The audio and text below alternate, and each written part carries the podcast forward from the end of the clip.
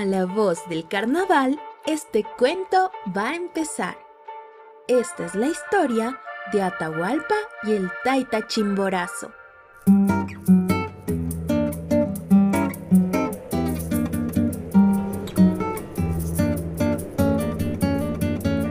La gente de Bolívar tiene sueños muy importantes en carnaval.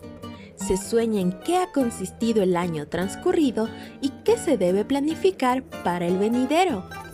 Esos sueños se comentan con el dirigente de la comunidad, el cual hace un recuento de todo lo ocurrido y aconseja a cada quien según corresponda.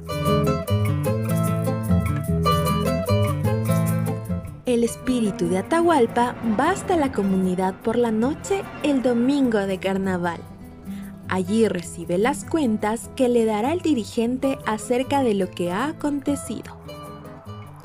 El Inca se queda hasta el martes hasta cerca de las 11 de la noche. No puede pasarse de esa hora porque a las 12 en punto tiene una cita con el Taita Chimborazo.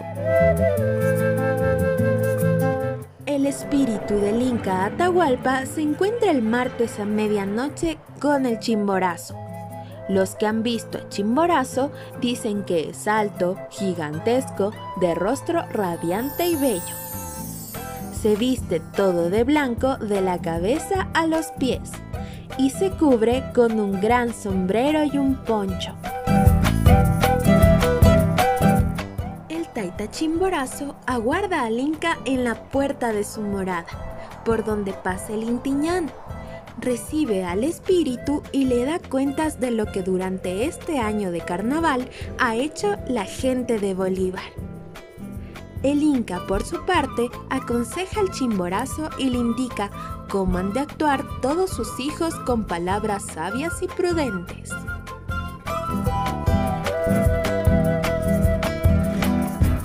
Terminada la entrevista, Atahualpa visita a la Mama Tungurahua, porque allí hay unos baños calientes que le quitan el entumecimiento producido por las nieves del Chimborazo.